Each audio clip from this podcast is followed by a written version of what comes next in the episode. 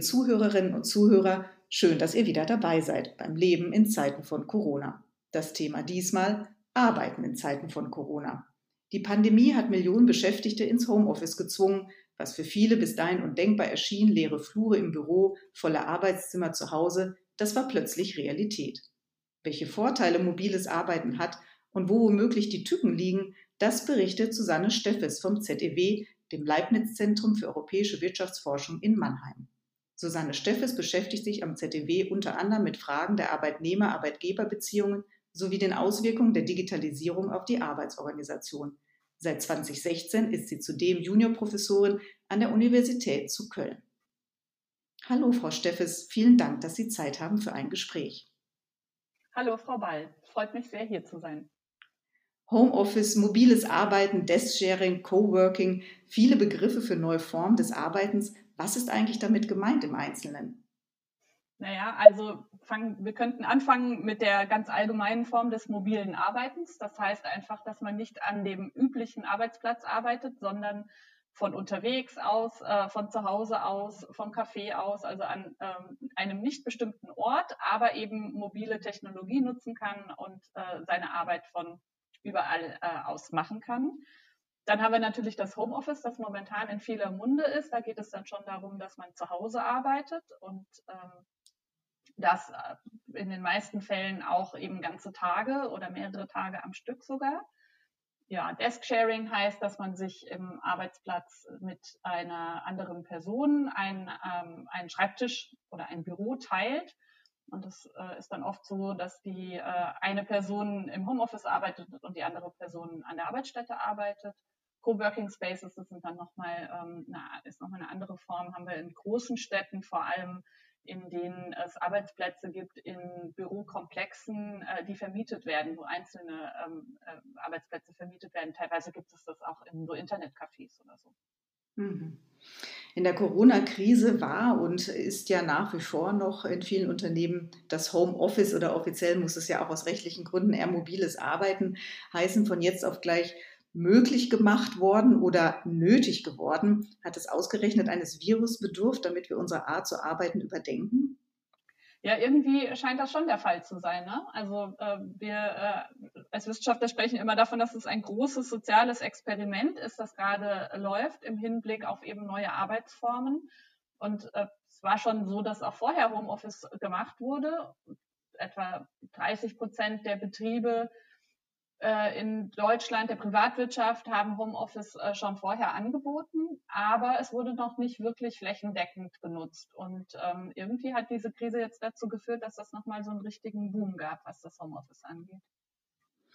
30 ähm, Prozent der Unternehmen, sagen Sie, in Vor-Corona-Zeiten haben das genutzt. Ist das so das Potenzial, was äh, dahinter steckt, von zu Hause arbeiten oder würde da auch theoretisch noch mehr gehen? Also das äh, Potenzial bemisst sich gar nicht auf der Unternehmensebene, sondern das Potenzial bemisst sich eigentlich äh, fast eher auf der Arbeitsplatzebene. Weil da kommt es ja darauf an, ob Tätigkeiten mobil sind oder nicht. Ne? Ob man seine Arbeit, die man hat, irgendwohin mitnehmen kann oder von woanders aus durchführen kann.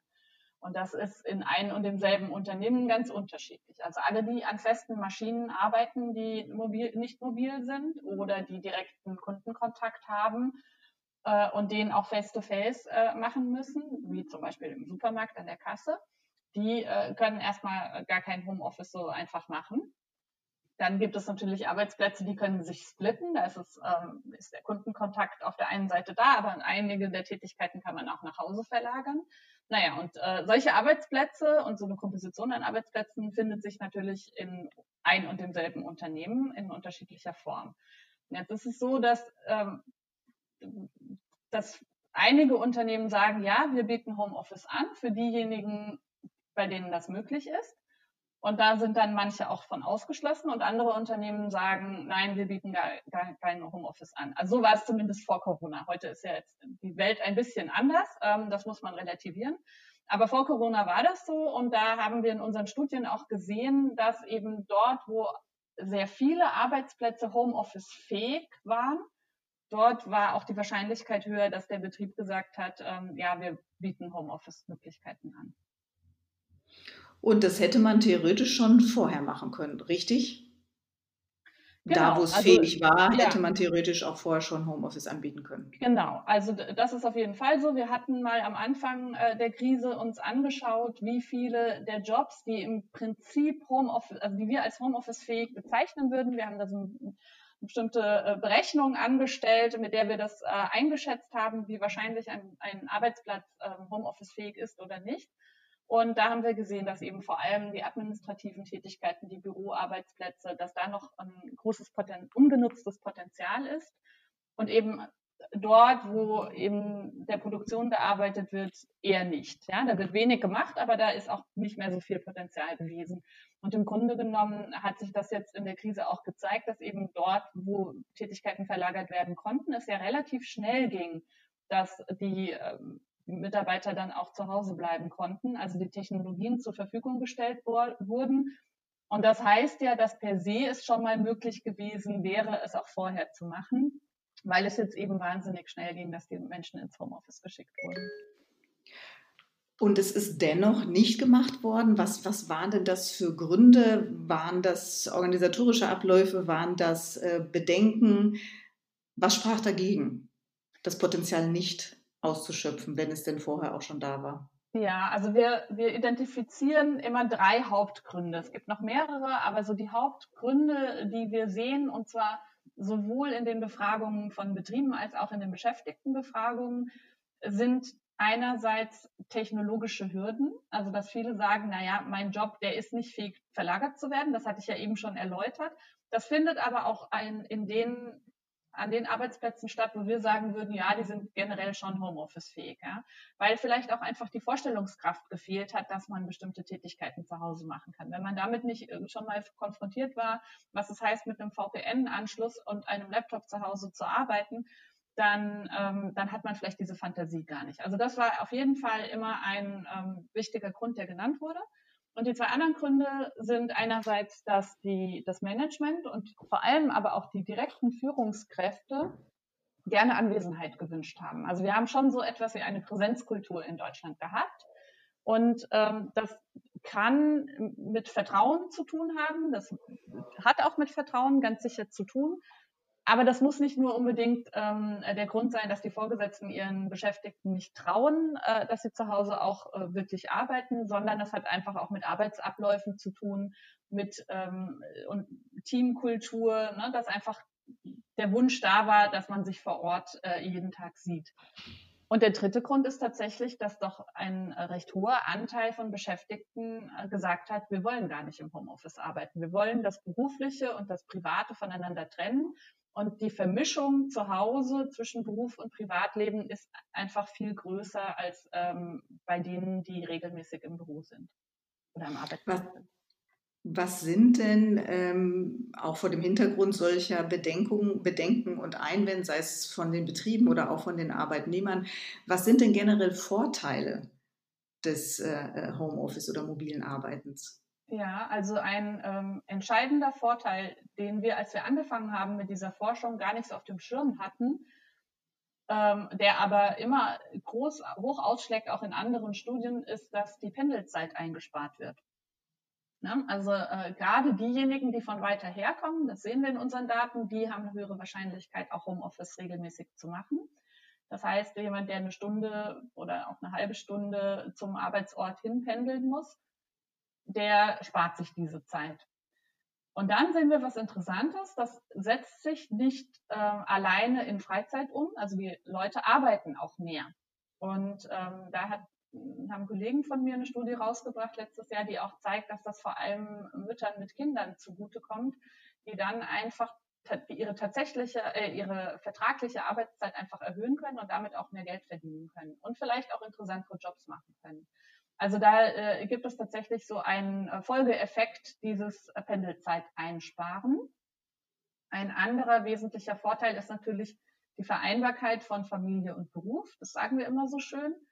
Und äh, das wird auch genannt zu einem hohen Anteil von Beschäftigten. Und ähm, das hat aber hauptsächlich was damit zu tun, dass sie ihren Arbeitsalltag besser organisieren können. Also die privaten Verpflichtungen und die beruflichen Verpflichtungen in einer ähm, ja, also mehr Flexibilität bei der Abfolge dieser äh, Tätigkeiten oder Verpflichtungen zu haben. Das ist das, was die Leute meinen mit Vereinbarkeit von Beruf und Familie. Und wir sehen den Kontrast aber dann auch wiederum in dem, was ich vorhin schon erwähnt hatte, dass es so eine Vermischung von Arbeit und Berufsleben gibt. Und selbst diejenigen, die sagen, ich sehe den Vorteil, dass ich diese Vereinbarkeit habe, die sagen aber auch, na ja, trotzdem erlebe ich auch schon eine starke Vermischung zwischen beidem. Und das muss nicht immer positiv äh, sein. Und der dritte Grund, der auch relativ weit verbreitet ist, äh, oder der dritte Vorteil, ist, dass äh, manche Tätigkeiten zu Hause besser durchgeführt werden können. Also sagen viele, dass sie ja zum Beispiel da einen ruhigeren äh, Platz haben und ne, gerade bei so Aufgaben, wo man sich stark konzentrieren muss, das manchmal lieber zu Hause macht, wenn es dort ruhig ist. Was ja jetzt zumindest bei Eltern in der Corona-Zeit nicht unbedingt der Fall war. Also dieser Vorteil ist so ein bisschen eingeschränkt zu sehen, was die letzten Monate angeht. Sie hatten ja erwähnt, dass ein Grund, der vielleicht dagegen gesprochen hat, das Potenzial ähm, bei Arbeits, bei, bei mobilfähigen Arbeitsplätzen das auszulagern, das Vertrauen ist, das vielleicht so ein bisschen fehlt seitens jetzt des Chefs, des Arbeitgebers. Ja. Ähm, was kann man dem entgegensetzen oder ähm, wie könnte man da Vertrauen aufbauen oder hat vielleicht jetzt auch sogar die Corona-Zeit dazu beigetragen, dass man sieht, ach, geht ja doch und die Ergebnisse stimmen ja auch. Wie würden Sie das so einschätzen? Ja, das ist eine sehr gute Frage. Also man, die Unternehmen, die mobiles Arbeiten oder Telearbeit, Homeoffice, was auch immer dann festgelegt wurde, eingeführt haben in den letzten Jahren, die haben häufig Begleitmaßnahmen eingeführt zur Bildung einer Vertrauenskultur. Und das sind teilweise ganz einfache Dinge. Also natürlich wurde, wurden die Führungskräfte geschult, ähm, aber die Regeln ähm, wurden ganz klar festgelegt. Zum Beispiel, dass ähm, die Ausgestaltung des Homeoffice, also es wurde ein Rahmen gesetzt seitens des ähm, Managements, häufig in der Betriebsvereinbarung. Und dann wurde aber oft den Teams überlassen, wie sie das umsetzen. Und das heißt, dass die im Team beschlossen werden konnte oder die Führungskraft einfach festlegen konnte, zu welchen Zeiten es Präsenzpflichten gibt. Ja, wenn Teammeeting ist, dann haben alle da zu sein. An so einem Tag kann man kein Homeoffice machen, zum Beispiel. Ja. Und sehr viel eben danach geschaut wurde, dass man miteinander im Kontakt ist, dass man miteinander spricht, ja, dass auch klare Regeln gesetzt werden ähm, hinsichtlich der Erreichbarkeit im Homeoffice. Und lauter solche Dinge tragen dann natürlich zur ähm, Bildung einer Vertrauenskultur bei. Das ist, glaube ich, was Wichtiges, ähm, das schon immer galt. Und jetzt in den letzten Monaten ne, muss man sich vorstellen, also wurden auch die gezwungen, Homeoffice zu akzeptieren, sowohl die Beschäftigten als auch die Führungskräfte, ähm, dass Homeoffice jetzt einfach da ist. Und äh, man wurde da so reingeworfen und dann auch natürlich unter extremen Situationen. Es gab viele Ängste, aufgrund der Krankheit und was passiert, viel Unsicherheit. Diejenigen mit Kindern hatten plötzlich ihre Kinder auch noch zu Hause zu betreuen. Und ähm, da ist natürlich ganz viel äh, gleichzeitig passiert. Aber die ähm, Rückmeldungen, die wir haben, die sehen wir teilweise in Studien, die hören wir, wenn wir mit Unternehmen sprechen, Unternehmensverbänden sprechen, ähm, wenn man auch so in seinem privaten Umfeld spricht, sind ähm, durchweg recht positiv. Also ich höre viel mehr Positives als Negatives und auch die Studien, die es dazu bisher gibt, äh, weisen eher auf, auf etwas Positives hin. Und ähm, da scheint es mir schon der Fall zu sein, dass es den äh, Beschäftigten und den Führungskräften in Deutschland gelungen ist, in den letzten Monaten diese Vertrauenskultur aufzubauen in dieser Krise. Und ich glaube, das hat auch ganz viel damit zu tun, dass sehr viel Wert auf Kommunikation gelegt wurde. Also, dass die Menschen im Homeoffice nicht alleine gelassen wurden, sondern dass relativ schnell Kommunikationstools, digitale Kommunikationstools etabliert wurden, über die regelmäßig Teammeetings stattfanden, über die eben ein gewisser Austausch äh, hergestellt werden konnte. Das sehen wir zum Beispiel in einer Studie, die wir gemacht haben. Da haben wir einen Vergleichspunkt von letztem Jahr ähm, zu einer Zeit, da war von Corona noch lange nicht die Rede. Und dann haben wir jetzt ähm, äh, dieses Jahr während der Corona-Zeit äh, dieselben Beschäftigten wieder gefragt. Und da äh, sind Fragen dabei, ähm, über welche Kommunikationstools äh, äh, sprecht ihr? Ähm, wie häufig digital, wie häufig vor Ort und so weiter. Und da zeigt sich eben ein, starker ähm, Wandel hin zu digitaler Kommunikation. Und das recht unabhängig davon, ob jemand im Homeoffice arbeitet oder nicht, weil eben auch diejenigen, die vor Ort gearbeitet haben oder arbeiten, auch mehr digital kommunizieren. Und ich glaube, da liegt eine ganz große Chance auch drin, dass man sich das vielleicht für die Zukunft beibehalten kann, so eine Mischung zu machen. Vor Ort Kommunikation ist sicherlich sehr wichtig und darf man auch gar nicht äh, den Wert missachten. Aber wenn man das ergänzen kann durch digitale Kommunikation und dadurch einfach ein engeres Verhältnis äh, sichergestellt werden kann, und dann aber auch das Vertrauen, ja, da wird gearbeitet und ja, wir ziehen gemeinsam an einem Strang. Ich glaube, das ist ganz wichtig. Ein Punkt, der ja auch öfter genannt wird äh, gegen ähm, äh, Homeoffice, äh, vor allem von, von Seiten der Beschäftigten, ist, dass die Kaffeepausen fehlen, das gemeinsame Mittagessen mit Kollegen. Ja. Ähm, Stichwort soziale Vereinsamung, vielleicht im Rahmen von Familie nicht, aber wenn ich Single bin, wenn ich jung bin, wenn ich vielleicht auch sogar neu bin im Job, ähm, wie kann man sich da behelfen, auch mit vielleicht solchen Mischformen oder ja, was, was sind da so Tipps, die man da vielleicht auch geben könnte? Wie vereinsame ich nicht im Homeoffice? Ja, also da kommt es jetzt natürlich äh, stark drauf an, wird Vollzeit oder also ne, wird, wird die gesamte Arbeitszeit im Homeoffice verbracht oder nicht, wenn man so eine Mischform hat. Ne, und ich denke, gibt ja im Moment die Tendenz zu eher den hybriden Formen, ein paar Tage Homeoffice, ein paar Tage vor Ort arbeiten. Ähm, dann kann man natürlich schauen, dass man sicherstellt, ähm, auch als Führungskraft sicherstellt, dass immer diejenigen, die dann vor Ort da sind, ähm, ja nochmal ein bisschen bewusster äh, zusammen Mittagessen gehen, zusammen Kaffeepausen machen. Das auf jeden Fall, so dass es zumindest ein bisschen kompensiert wird. Aber ich habe auch schon von ganz vielen Beispielen gehört und ich fand, also ich war immer beeindruckt, was mir die Leute so erzählt haben, ähm, die dann gesagt haben, okay, wir haben jetzt unsere äh, Team-Meetings, äh, unsere digitalen, die äh, dem Zweck dienen, sich über äh, das Fachliche auszutauschen. Aber dann haben wir eben auch digitale Kaffeepausen oder digitale Mittagspausen.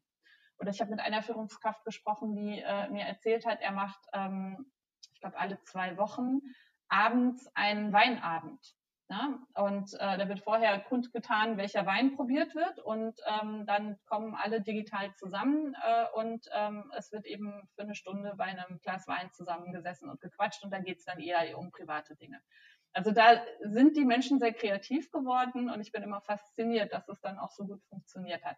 Allerdings muss man natürlich sagen, das muss nicht an jeder Stelle so gewesen sein. Es gibt sicherlich auch viele Probleme, die dadurch entstanden sind, bei, gerade bei denjenigen, die alleine zu Hause leben. Ich glaube, ich erwische Sie gerade auch im Homeoffice. Ähm, ist das richtig? Ja. Wie, Sie haben, gehe ich von aus, sicherlich auch äh, große Zeit in den vergangenen Wochen äh, da verbracht. Äh, wie ist es Ihnen selbst ergangen? Was haben Sie? Sie haben ja daran geforscht. Das ist jetzt vielleicht so ein bisschen so das eine. Wenn man es dann selber praktiziert, das andere. Was, was nehmen Sie da so mit vielleicht an auch Erkenntnissen? Ja, also man muss dazu sagen, dass ich auch schon vorher Homeoffice gemacht habe. In unserem Institut gibt es seit Jahren eine Betriebsvereinbarung, die uns ermöglicht, im Homeoffice ja, einige Tage äh, im Monat zu arbeiten. Und das habe ich auch genutzt, vor allem für Tätigkeiten, ähm, wenn ich etwas ja, zu tun habe, in dem ich, für das ich mich sehr konzentrieren muss. Also Paper lesen oder Paper schreiben, solche Sachen. Habe ich immer gerne im Homeoffice gemacht, weil es hier dann viel ruhiger ist. Ich ähm, kann gut im Garten auf der Terrasse arbeiten. Ähm, da bin ich irgendwie kreativ. Und wenn es dann eben ruhig um mich rum ist, dann klappt das gut. Und ähm, das war natürlich mit Corona nicht mehr so, weil ich drei Kinder habe im Alter von drei bis zwölf Jahren und so die ganze Palette dann eben äh, von Kindergarten bis Gymnasium dann da auch äh, dabei hatte. Und mit ruhig äh, im Homeoffice arbeiten war eben die letzten Wochen nicht. Dann musste ich meine Lehre in Köln plötzlich äh, von zu Hause aus machen, ähm, habe aufgrund meiner Homeoffice-Forschung natürlich auch äh, eine hohe Frequenz an Interviews gehabt für Radio, Fernsehen äh, und die Printmedien. Und für all das braucht man eigentlich ein ruhiges Umfeld, einen ruhigen Arbeitsplatz. Ich habe natürlich genug Räume in meinem Haus, um ähm, das, ähm, oder was heißt natürlich glücklicherweise, um mich da zurückziehen zu können. Aber trotzdem mit drei Kindern ist es gar nicht so einfach. Also von daher ähm, fand ich jetzt ähm, das schwierig. Die letzten Wochen ist jetzt wieder besser, weil zumindest die kleinen Kinder wieder regelmäßig in der Schule und im Kindergarten sind. Und äh, jetzt genieße ich es auch wieder zu Hause zu arbeiten, aber ich genieße es auch jetzt wieder ins Büro zu gehen ab und zu. Also ich wechsle im Moment immer so ein bisschen hin und her. Liebe Frau Steffens, vielen Dank für das Gespräch. Liebe Zuhörerinnen und Zuhörer, wir hören uns beim nächsten Podcast.